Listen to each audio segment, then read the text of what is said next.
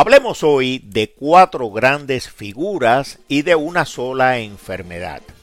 Una enfermedad muy singular que ha unido como un hilo conductor a estos cuatro personajes a través de la historia. Lo cierto es que personas que nunca se han visto ni han conversado entre sí pueden en ocasiones estar estrechamente unidas por algún acontecimiento particular.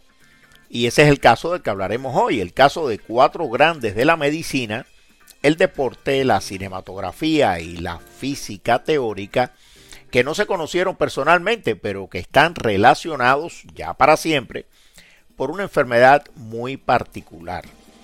Y esa enfermedad es el ELA, la esclerosis lateral amiotrófica.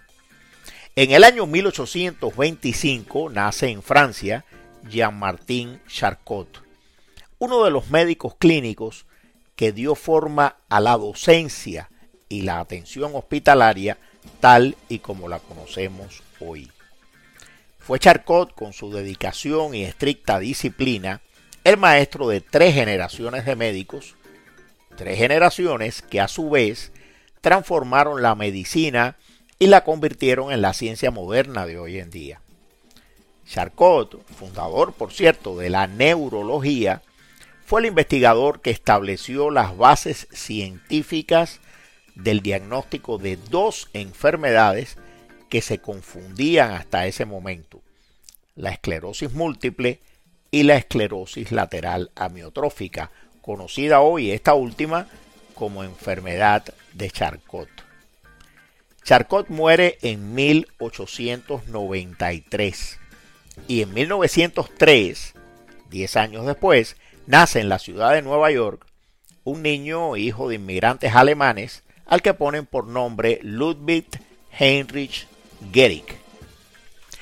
Ese niño no sabe nada de medicina, pero desde pequeñito mostrará un don natural para los deportes y muy especialmente para el béisbol.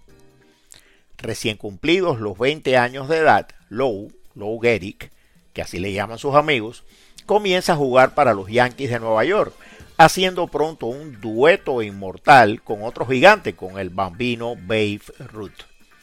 Para 1938, un año antes de su retiro definitivo y entre muchos otros récords, Lou Gehrig habrá jugado 2.130 partidos consecutivos, una cifra que solo sería superada 57 años después. Esa proeza le valió a Gehrig el sobrenombre de Iron Horse, el caballo de hierro. El 2 de junio de 1941, a los 37 años de edad, la esclerosis lateral amiotrófica, la enfermedad de Charcot, se lleva físicamente a Lou Gehrig.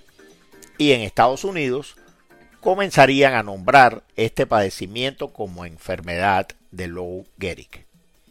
En 1910 nacía en Londres James David Niven, el perfecto, el siempre acicalado y elegante caballero inglés del cine y de la vida real al que todos conocemos como David Niven.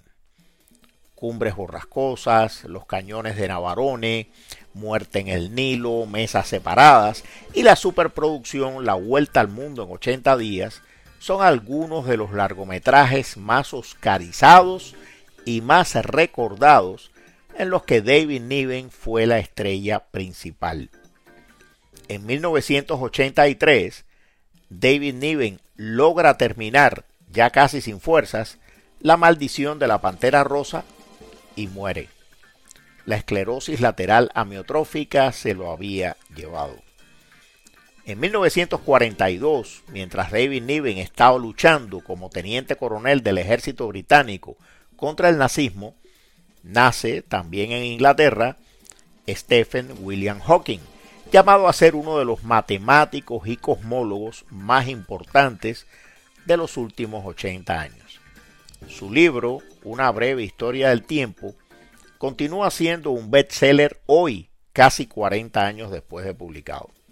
Y sus hipótesis sobre los agujeros negros han revolucionado en buena medida la física teórica. Pero lo que más famoso ha